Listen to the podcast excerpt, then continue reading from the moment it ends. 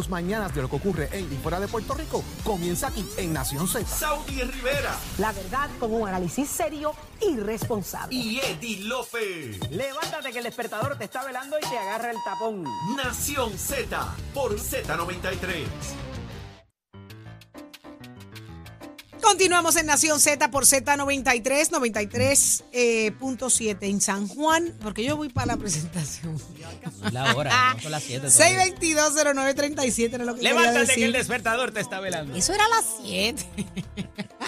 6220937. ¿Alguno de ustedes le han eh, regalado algo pirateado? Ay, qué, qué fuerte. Y no es lo que, no, a mí que me lo regalen como quieran, pero, pero es la inversión que uno hace en algo supuestamente, ¿verdad? La de la vergüenza. marca, de la calidad que tú esperas, que la durabilidad y que lo que se dure sea un estornudo. Ay, vergüenza virgen. que te digan, mira, se me dañó, eh, ¿de dónde puedo ir ¿Dónde a puedo ir a cambiar? Eso es lo que le pasó a la, ese es el cuento que está en el periódico de hoy, de la señora que le regalan una, una, una prenda y, y se, se rompe, va al sitio donde supuestamente por la marca de la prenda se supone que la arreglen. Cuando dice, pues deje verificar la prenda para coger con el número de ¡Ay, serie qué y la cosa. vergüenza! Y cuando reloj, dice, reloj, ¿verdad? Mire, eh, ¡Epa, esta! esto no es real, señora, esto es fake. Esto Mira. es... Y entonces esa señora arrancó para casa de su marido porque fue un regalo aniversario. Por poco le en la cara de Deo. Y él le dijo, mira, no, yo no lo compré ahí, yo lo compré en tal tienda. Y tal tienda honesto, es le que era más, más- era más de embuste que los enanitos verdes. Eso fue en el pulguero, Literal. en algún... Y entonces ahí está en la cosa esquina. complicada. Tenemos dos temas para hablar con ustedes en la mañana de hoy. Queremos hablar si te pasó eso o te ha pasado o, te, o, o te- o sabes de alguien, pero también queremos escuchar tu sentir de los 19 pesos híbridos Mira, cuando de compras la los- luz. todos esos, te- todos esos Jordan que andan por ahí de tenis, que, ¡Ay, que los pones dos veces y después se despintan. Ay, déjame ver qué tiene que decir papi. William de Carolina. Buenos días, William. Sí, buenos días, buenos días, Cuéntanos, William. Buenos días. Sí, mi amor, buenos días. Escúchanos por el teléfono. Hello. Escúchanos Nos por el escucha, teléfono. no por el William. radio. Ahora, Sí, este, que estoy, estoy por el, es que estoy con el Bluetooth, pero que no, no ah, me pide por eso es. si me escuchan. Sí te escuchamos, pero el Bluetooth te Ay, eh. afecta. Ujú. Ok, este, déjame apagar esto. Sí, sí, queremos escucharte, queremos escucharte. William. Ahora sí, papi, ¿de dónde tú nos llamas, William? Sí, de Carolina, los llamo de Carolina. Ajá, cuéntanos. Este, es una intranquilidad que tengo referente a lo de, eh, este, de dólares. Ajá. Lo de los 19 dólares, ¿ah? Sí, porque es que pueden poner los cargos que sean, pero si no se utilizan de la manera correcta, vamos a seguir en lo mismo. Porque pueden, pueden poner 19, 5, 15, la cantidad que sea, y si el gobierno no los utiliza de la manera correcta, vamos a seguir en lo mismo. Porque el IBU se, se, se, se ¿cómo se dice? Se, se implantó para para pagar la deuda y desde cuándo tenemos el IBU y, y no se no se ha pagado nada si nos ponemos a, a, ver qué cantidad se ha recaudado sobre en el IBU esa deuda estuviese paga hace años ya creo yo no sé. Bueno, se supone que sí, por lo menos bastante adelantada y no y, y- y- ver un futuro alentador, pero por lo que vemos seguimos en el mismo hoyo. William. En ese caso, Eh. el, el, el dinero va al tribunal, ¿verdad? Para el caso de la quiebra y se supone que se haga el, el settlement estructurado a través del tribu- el tribunal y ahí los bonistas que se les debe, pues ellos, cada cual reclama su parte. O sea que aquí hay algún poquito- eh, esa preocupación, William, eh, es muy genuina, pero hay algo un poquito más estructurado para, para atenderla. gra- Gracias a Dios. Qué triste. y entonces y como es, es- la incomodidad de todo el mundo porque nos im- implantan cargos nos imponen cargos y no vemos mejora por Claro. ninguna de las partes. Así mismo y, es.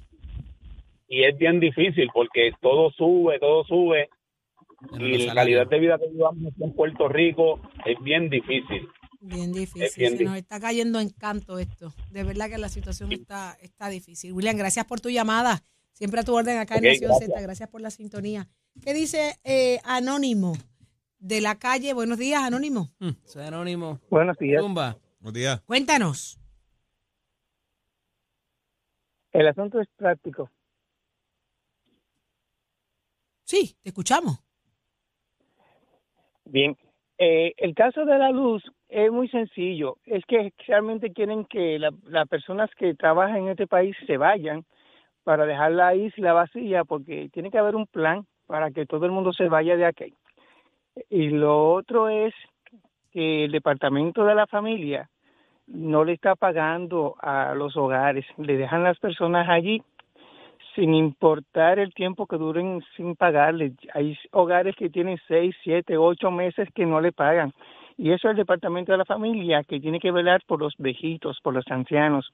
Pero si no le pagan a los hogares, ¿cómo, cómo puede tener un hogar a, a un anciano en buen estado si realmente ellos no pagan?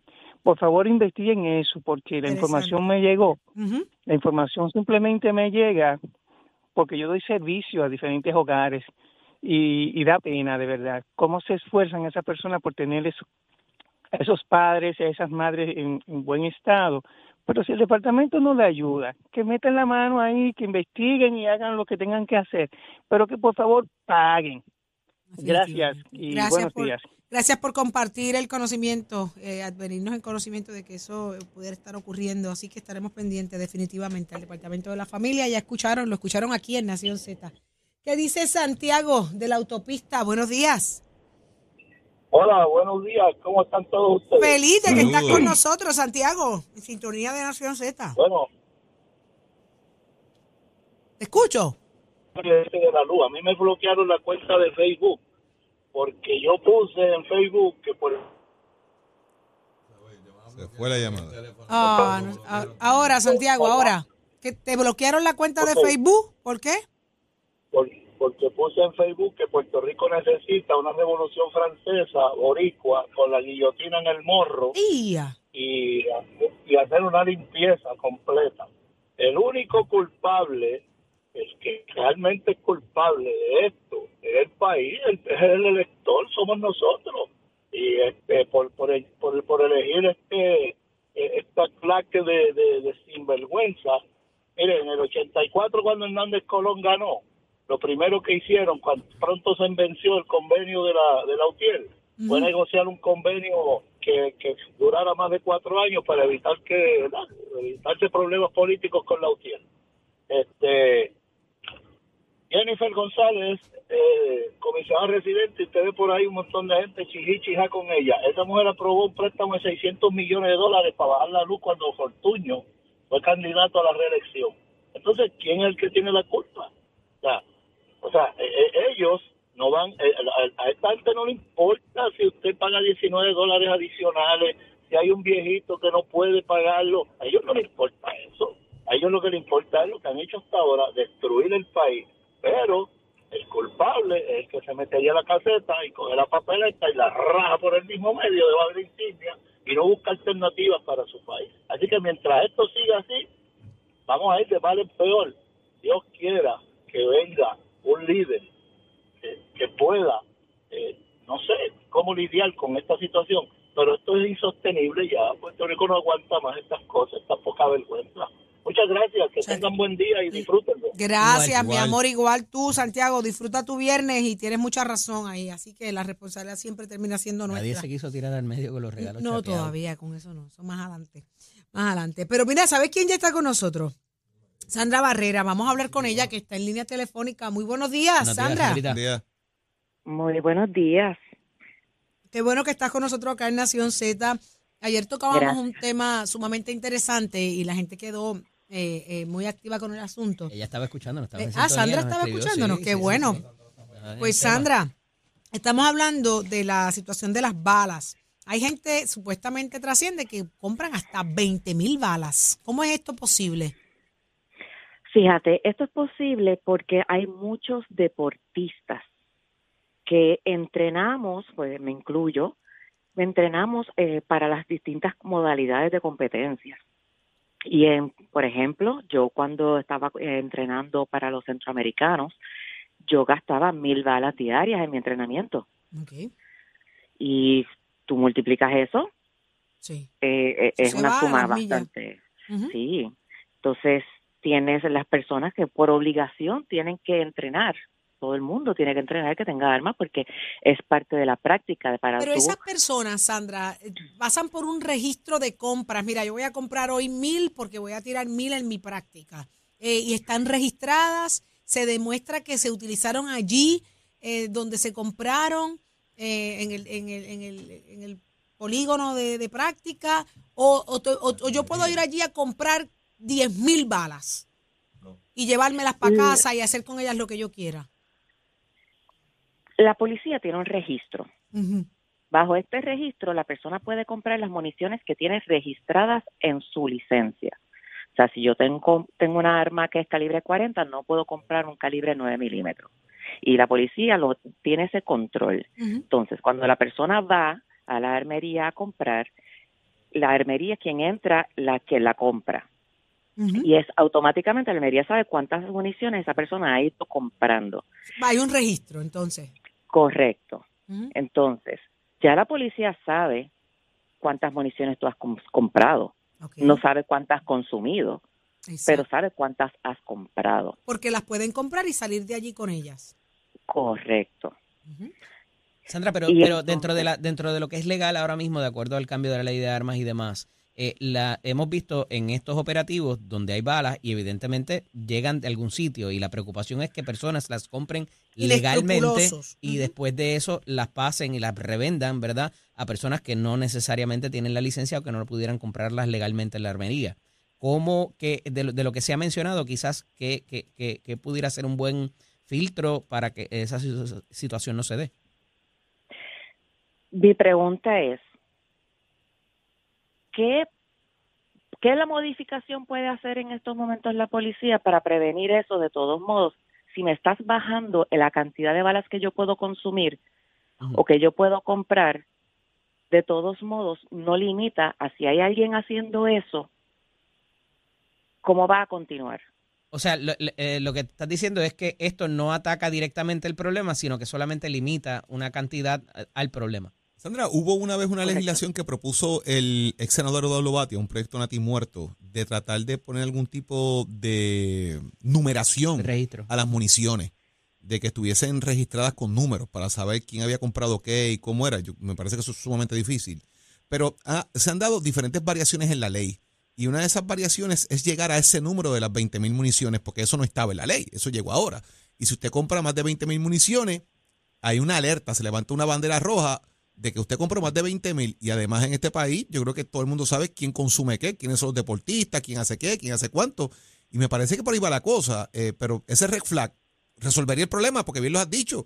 Yo puedo, yo tengo hasta 20 mil, yo puedo y es por persona. Vamos a suponer que yo tengo tres personas en mi casa que, que tiren, eh, 20 por cada una, pues estamos hablando de 60 mil municiones que yo puedo comprar. ¿Qué diferencia hace eso en ese control? Porque lo que hice con las balas después, pues, who cares? La pregunta de nuevo es, si la policía sabe quién está comprando esas cantidades y sospecha de alguien, ¿por qué entonces no va a atacar a esa persona primero? ¿Por qué no lo están investigando entonces? Como dice la ley, que tienen la disponibilidad de atacar y, bueno, no de atacar, pero de investigar. Pero entonces hay que tener cuidado en esa investigación, porque entonces viola la cuarta derecha, eh, la, la cuarta enmienda del derecho. De registro. Porque tú no, tú no puedes venir a mi casa sin una justificación y una orden de tribunal para entrar a mi casa a investigarme. Sí, tendría que que hay- levantarse una sospecha más allá de para que esa orden se dé y, y puedan entonces eh, llegar, llevar a cabo la investigación, porque no puede ser arbitrariamente porque la policía se levantó un día y dijo, déjame ir a ver cuántas balas le quedan allí a, a Jorge Suárez en, el, en la gaveta de la cocina, tú sabes.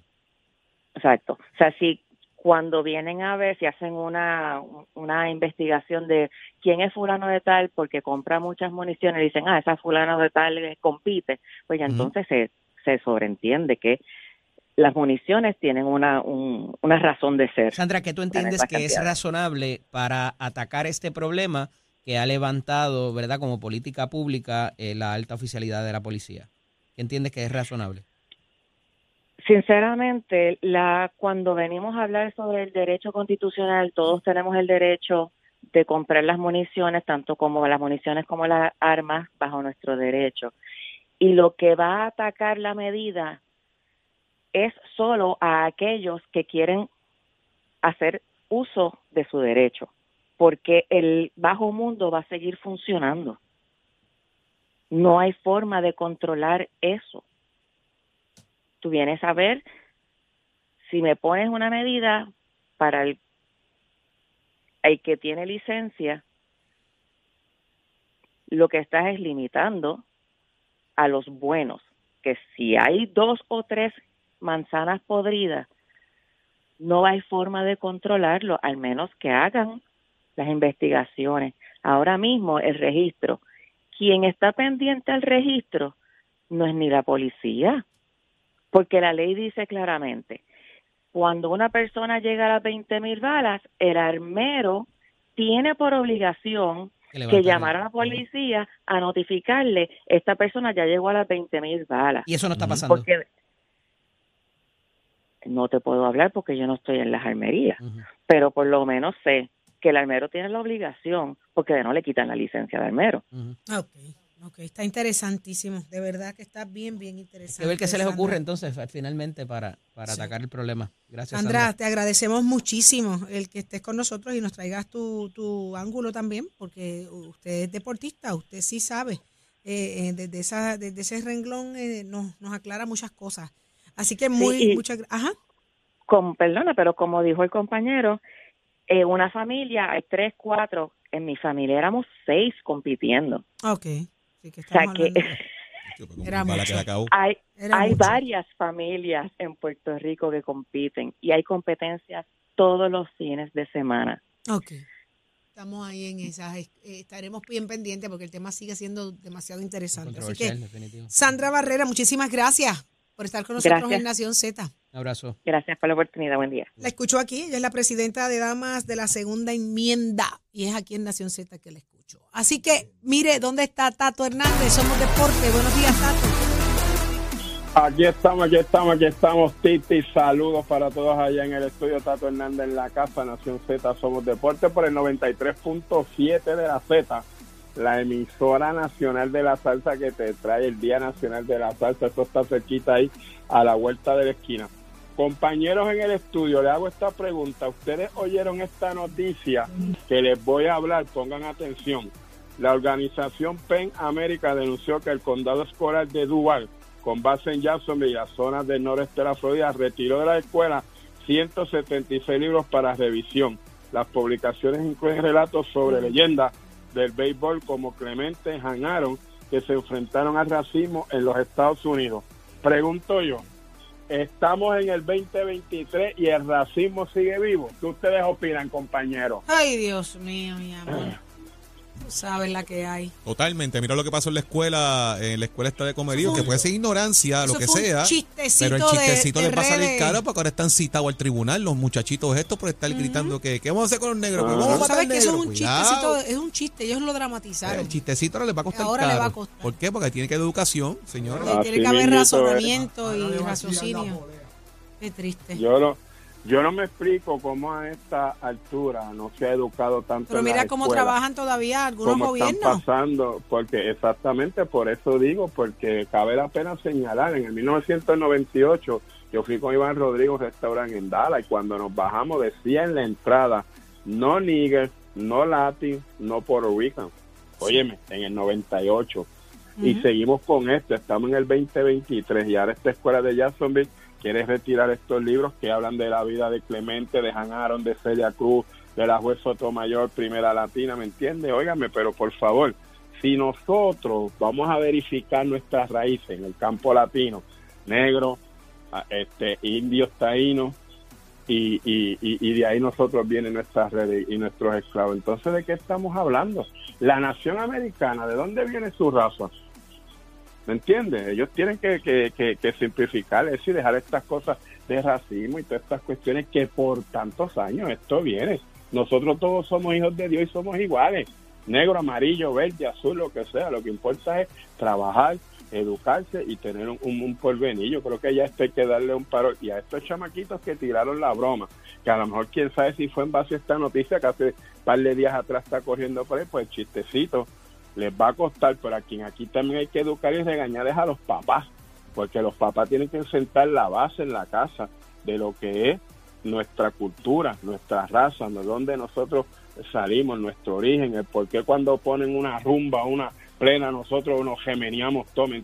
Eso lo llevamos nosotros adentro, ¿me entiendes? Y eso pues lo que hay que trabajar. Pero vamos a ver hasta dónde llegan estas consecuencias, todo lo que pase con esto y las medidas y estos mismos jovencitos que se buscaron este este pre-pre, pues cómo se va a trabajar con eso y cómo el Departamento de Educación los va a ayudar. Usted se entera aquí a través de Nación Z Somos Deportes con el auspicio de Mestre Escuela que te invita a que pase por nuestro sino nuestras clases para el 2023 en febrero están por comenzar.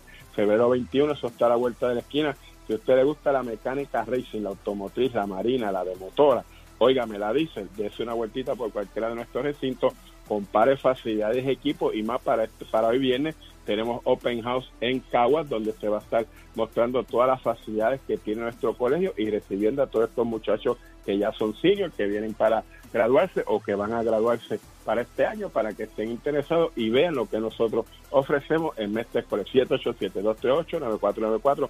Es el numerito de llamar. Achero, give it on my friend. Escoge ASC, los expertos en seguro compulsorio. Próximo, no te despegues de Nación Z. ¿Qué realmente es lo que está pasando allá adentro con la Junta de Control Fiscal? Los 19 pesos de aumento en la factura de luz. Llega Luis Raúl Torres, el que te contesta de verdad. Nación Z por Z93.